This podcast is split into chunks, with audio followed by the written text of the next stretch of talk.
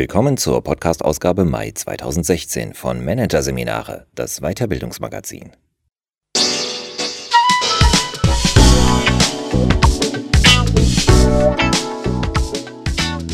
Die Dynamik von Konflikten, aus dem Teufelskreis aussteigen und Konzentrationskiller Kollaboration, der Fluch der Zusammenarbeit. Doch zunächst Blackbox Beratung. Was kann Coaching? Von André Martens. Coaching ist ein Karrierebeschleuniger. Coaching steigert die Führungsqualität. Coaching macht Manager zu besseren Entscheidern. Um kein anderes Weiterbildungsformat ranken sich so viele Versprechen wie um Coaching. Wir haben die Versprechen der Praxis auf den Prüfstand der Wissenschaft gestellt. Was kann Coaching wirklich? Stellen Sie sich vor, es wäre Ihnen gelungen, die immer schon schwierige Beziehung zu Ihrem Chef zu verbessern und ihn zu Ihrem Unterstützer und Förderer zu machen. Nehmen wir zudem an, alle ihre Mitarbeiter sprächen neuerdings nur noch in den höchsten Tönen von ihnen und arbeiteten mit Feuereifer auf die Unternehmensziele hin. Und als Sahnehäubchen wäre nun auch noch die Beförderung fix, auf die sie so lange gewartet haben. Was wäre passiert? Vermutlich hätten sie ein Coaching absolviert. Diese Antwort kommt wahrscheinlich jedem in den Sinn, der auch nur mit einem Auge und einem Ohr das Geschehen auf dem Weiterbildungsmarkt verfolgt. Denn über Coaching liest und hört man dort wahre Wunderdinge. Coaching kann all das und noch viel mehr, versprechen die Anbieter vollmundig. Egal wo im Job der Schuh drückt, ganz gleich, was du beruflich erreichen willst, geh zum Coach. Coaching lässt dich höher fliegen. Coaching bringt dich schneller zum Erfolg. Coaching lässt dich weiterkommen. Höher, schneller, weiter. Coaching kann's. Dass die mit Coaching verbundenen Versprechen dermaßen ins Kraut geschossen sind, hängt damit zusammen, dass sie lange kaum zu überprüfen waren. Denn aufgrund der Vertraulichkeit der Methode gab es nur wenig und so gut wie keine systematische Forschung über die Wirksamkeit von Coaching. Spekulationen über dessen Wirkkraft waren damit Tür und Tor geöffnet, die Wissenslücke wurde mit Versprechen gefüllt. Doch diese Lücke hat sich mittlerweile ein gutes Stück geschlossen, weiß Uwe Böning. Im Vergleich zum Stand vor 15 Jahren, als die Wirkung und Wirkweise von Coaching noch weitgehend im Dunkeln lag, ist die Methode heute wissenschaftlich gut ausgeleuchtet, erklärt der Berater, der zu den Pionieren des Business Coachings in Deutschland zählt und gerade ein Buch zum Stand der Coaching-Forschung vorgelegt hat. Das ermöglicht es, die Behauptungen der Praxis jetzt erstmals auf den Prüfstand der Wissenschaft zu stellen. Was kann Coaching wirklich und was nicht? Haben die Anbieter den Mund zu voll genommen? Oder hält Coaching, was der Markt verspricht? Wo liegen die Stärken der Methode? Wo stößt sie an Grenzen? Ein häufig gehörtes Versprechen von Coaching-Anbietern? Coaching ist ein Karriereturbo. Motto: Wenn du aufsteigen willst, geh zum Coach, der hebt dich auf die nächste Stufe. Das ist nichts als Marketinggetöse von wenigen eher fragwürdigen Anbietern, konstatiert Böning. Seriöse Anbieter geben ihm zufolge diese Versprechen nicht, weil sie wissen, dass sie es nicht geben können. Bei Beförderungen oder Stellenwechsel spielen zig Faktoren eine Rolle, auf die im Coaching kein Einfluss genommen werden kann, erklärt der Coach. Tatsächlich findet sich auch keine wissenschaftliche Studie, die einen direkten Zusammenhang zwischen der Unterstützung durch einen Coach und dem nächsten Karriereschritt nachweist. Was die Forschung allerdings liefert, sind deutliche Hinweise auf einen indirekten positiven Einfluss von Coaching auf die Karriere. Vor allem scheint Coaching Eigenschaften zu fördern, die wiederum fürs berufliche Weiterkommen förderlich sind. Allen voran die Volition oder Willenskraft mit ihren beiden Facetten der Willensbildung und Willensdurchsetzung.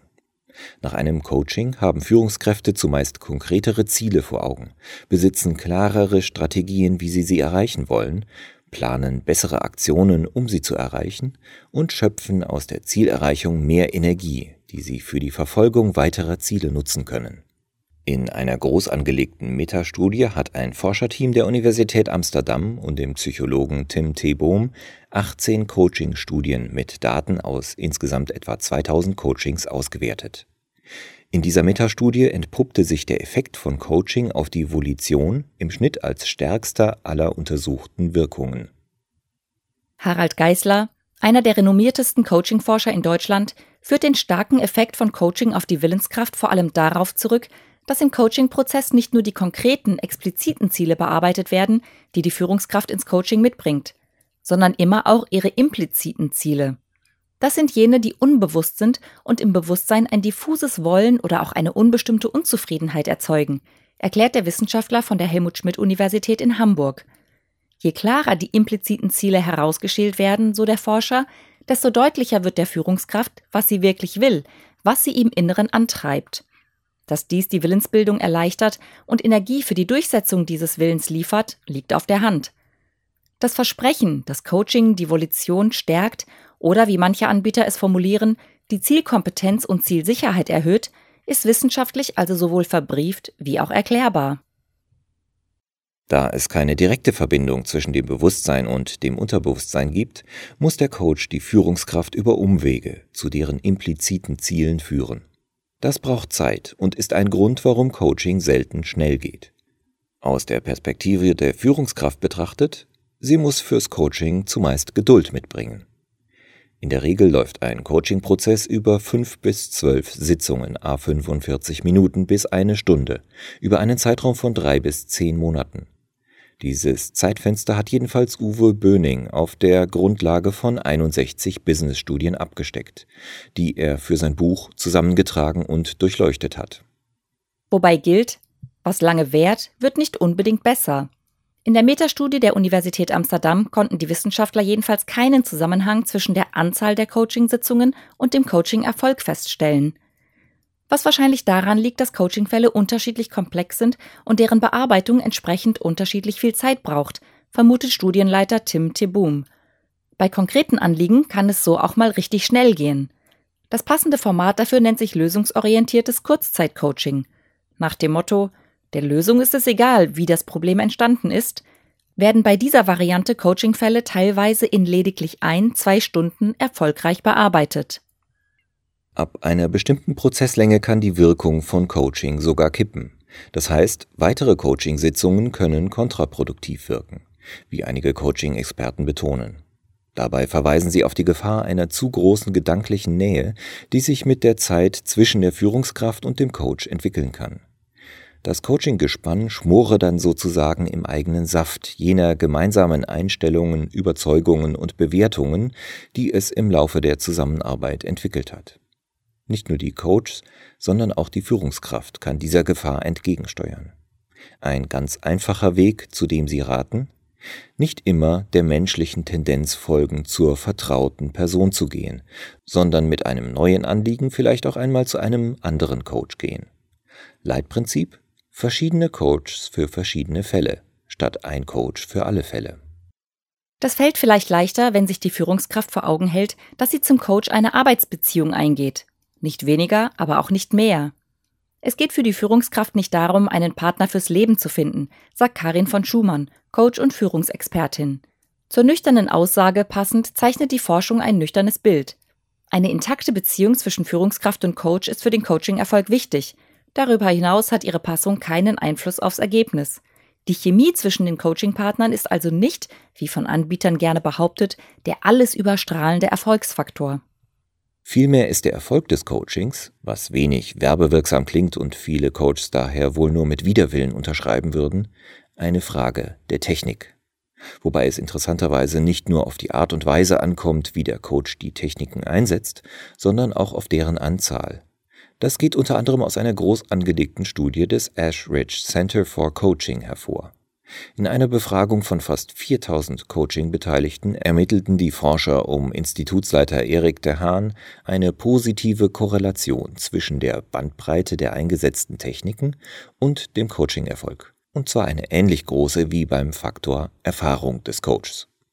Eine verbriefte wissenschaftliche Erklärung dafür gibt es bis dato nicht. Denkbar ist, dass hier ein ähnlicher Effekt wie bei der Weisheit der vielen wirkt, bei der viele Körnchen Wissen zusammen eine weise Antwort ergeben, sagt Karin von Schumann. Zum einen akkumulieren sich die besonderen Stärken der verschiedenen Techniken. Zum anderen wird bei einer größeren Methodenbandbreite auf mehr Ebenen gearbeitet und es werden mehr Lerntypen erreicht. Ein weiterer möglicher Grund? Viele der im Coaching eingesetzten Techniken beruhen auf Typologien, Rastern, Mustern. Solche dienen vor allem dazu, Komplexität verstehbar und bearbeitbar zu machen. Mehr Techniken bedeuten so gesehen mehr Henkel, über die die Führungskraft ihr heterogenes und dynamisches Umfeld zu fassen bekommen kann, sagt von Schumann. Vor diesem Hintergrund verwundert es nicht, dass Coaching vor allem dann zur Höchstform aufläuft, wenn es darum geht, Führungskräfte bei der Bewältigung komplexer Situationen zu helfen. Etwa solcher, in denen sie sich nach einem Positions- oder Unternehmenswechsel befinden. Harald Geisler ist überzeugt, es gibt kein Weiterbildungsformat, das besser dafür geeignet ist, Führungskräfte dabei zu unterstützen, sich in eine neue Rolle hineinzufinden und die damit verbundenen Herausforderungen zu meistern, als Coaching. Diese Aussage stützt der Wissenschaftler auf Studien, die zeigen, dass die Selbstwirksamkeitserwartung von Führungskräften, ihr Glaube an ihre eigenen Fähigkeiten und ihr Vertrauen auf diese nach einem Coaching zumeist deutlich höher ist als vorher. Die Steigerung dieses Werts bewegt sich im Mittel fast auf dem gleichen Niveau wie bei der Willenskraft. Dazu passend geben Führungskräfte nach Coachings oft Formulierungen zu Protokoll wie Ich habe jetzt wieder das Gefühl, die Situation zu beherrschen, statt von ihr beherrscht zu werden. Oder Ich habe die Dinge jetzt wieder in der Hand. Langzeituntersuchungen weisen diesen Effekt übrigens noch nach sechs Monaten nach. Mehr als einen Hinweis, dass Führungskräfte nach einem Coaching nicht nur glauben, die Dinge besser im Griff zu haben, hat Annette Christina Pannenberg, die an der Euro FH Hamburg Coaching lehrt, in ihrer Dissertation geliefert. Im Rahmen der Arbeit, in der sie in drei Unternehmen geschaut und mit Kontrollgruppen gearbeitet hat, stellt sie fest, dass sich Führungskräfte nach einem Coaching besser selbst organisieren und weniger Fehlentscheidungen treffen als vorher. Dieses Ergebnis führt Pannenberg, die auch selbst als Coach arbeitet, neben gewonnener Übersicht über die Situation vor allem auf gewonnene Einsichten der Führungskraft über sich selbst zurück. Weil Coaching auf Selbstreflexion angelegt ist, lernt sie dort immer auch etwas darüber, wie sie selbst tickt, welche Denk- und Entscheidungstendenzen sie besitzt. Wird einem Manager im Coaching etwa klar, gibt Pannenberg ein Beispiel, dass Verlustaversion bei ihm besonders stark ausgeprägt ist, diese schlägt sich in einer Überbewertung möglicher Verluste wieder, kann er in künftigen Entscheidungssituationen bewusst gegensteuern. Die ermittelte Auswirkung von Coaching auf das Entscheidungsverhalten ließ Pannenberg zusammen mit weiteren Faktoren in eine Kosten-Nutzen-Formel einfließen, bei der herauskam, der Nutzen der untersuchten Coaching-Maßnahmen überstieg deren Kosten teilweise um bis zu 120 Prozent, schildert sie. Seit Pannenbergs Publikation vor drei Jahren sind weitere Untersuchungen hinzugekommen, die den Nutzen von Coaching für Unternehmen nachweisen. Bessere Konfliktlösung, besserer Umgang mit Risiken, reibungsloser verlaufende Change-Prozesse, weniger Krankheitstage. Diese Effekte von Coaching sind wiederholt belegt, sagt Coaching-Forschungschronist Böning. Auch wenn er nichts davon hält, diesen Nutzen zu beziffern, da rechnet man für seinen Geschmack mit zu vielen Unbekannten, steht für Böning fest, Coaching hat einen betriebswirtschaftlichen Nutzen. Das Versprechen, dass es sich für Unternehmen erheblich auszahlen kann, wenn sich ihre Entscheidungsträger coachen lassen, klingt vielleicht nach läppischer Marketingaussage. Sehr viel spricht allerdings dafür, dass es keine ist. Weniger ein Versprechen, das Coaches äußern, sondern eher eine Erwartung, die Führungsexperten und in der Folge auch Führungskräfte selbst seit einiger Zeit vermehrt an Coaching formulieren. Coaching kann Führung besser machen. Genau wie beim Versprechen Coaching wirke als Karrierebeschleuniger, gibt es dafür keinen unmittelbaren wissenschaftlichen Beweis, aber doch recht deutliche Hinweise auf einen mittelbaren Zusammenhang. Der deutlichste? Viele Untersuchungen zeigen, dass Coaching die Kluft zwischen dem Selbstbild einer Führungskraft und der Art und Weise, wie ihre Mitarbeiter sie wahrnehmen, erheblich reduzieren kann. Hintergrund? Im Coaching bekommt die Führungskraft fast immer zwei Spiegel vorgehalten, schildert Karin von Schumann. In dem einen sieht sie sich selbst, in dem anderen sieht sie sich so, wie andere sie wahrscheinlich sehen. Wer beide Bilder kenne, der könne sie abgleichen, wirke dadurch authentischer und werde für seine Mitarbeiter glaubwürdiger. Authentizität und Glaubwürdigkeit. Beides sind Faktoren, die laut aktueller Führungsforschung für die Qualität der Mitarbeiterführung zentral sind. Diesem Gedankengang folgend könnte man die Verbesserung der Führungsqualität durchaus als eine Art grundsätzliche positive Nebenwirkung von Coaching bezeichnen. Coaching hat allerdings auch eine mögliche negative Nebenwirkung. Es kann unzufrieden machen. Aufgezeigt hat diesen Effekt Carsten Schermuli von der SRH Hochschule in Berlin in einer Analyse von mehr als 200 Coachingfällen.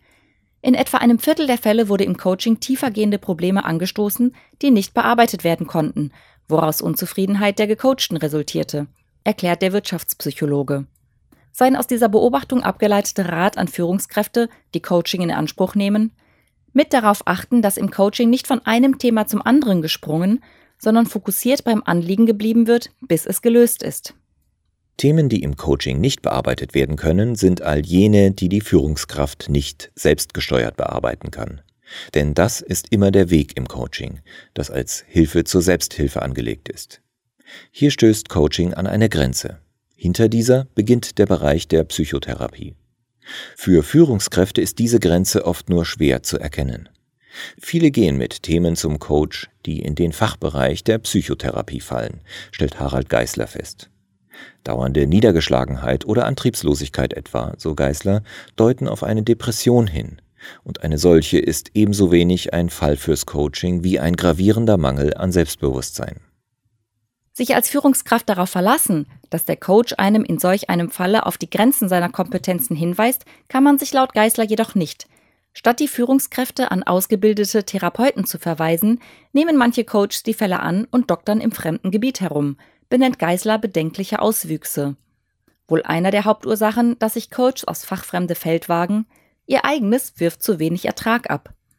Vom Coaching alleine können in Deutschland nur wenige Anbieter leben. Laut einer Umfrage des Verlags Managerseminare unter 1500 Weiterbildnern betreut jeder zweite Coach im deutschsprachigen Raum gerade einmal eine Handvoll Klienten. Zudem gibt es bei den Coaching-Honoraren kaum Bewegung nach oben. Die Anzahl der Coaches ist schneller gewachsen als der Bedarf nach Coaching, erklärt Studienautor Jürgen Graf die Ergebnisse. Vor dem Hintergrund dieser Marktsituation erklärt sich wohl auch ein Versprechen, das Coaching-Anbieter gerne verlauten lassen. Freiwilligkeit ist keine Voraussetzung für den Coaching-Erfolg. Es richtet sich offenbar an Unternehmen, die ihre Führungskräfte ins Coaching schicken sollen, oder auch an Manager höherer Ebenen, die Defizite bei ihren Führungskräften ausgemacht haben, die sie behoben wissen wollen. Verordnetes Coaching kann in Einzelfällen funktionieren. In den meisten Fällen wird es das wahrscheinlich nicht, sagt Coaching-Forscher Geisler. Ein zentraler Baustein von Coaching-Prozessen ist die Entwicklung problemlösender Maßnahmen. Dazu muss die Führungskraft das ausgemachte Problem annehmen, sich darauf einlassen, was Überwindung, Willen und vor allem die Überzeugung braucht, dass es sich lohnt. Aus dieser Perspektive betrachtet sind die Versprechungen und die daraus resultierenden hohen Erwartungen an Coaching durchaus nützlich. Wer vorhat, sich coachen zu lassen, darf sich von diesen ruhig etwas anstecken lassen, denn Coaching bringt wahrscheinlich dann am meisten, wenn man sich viel davon erwartet.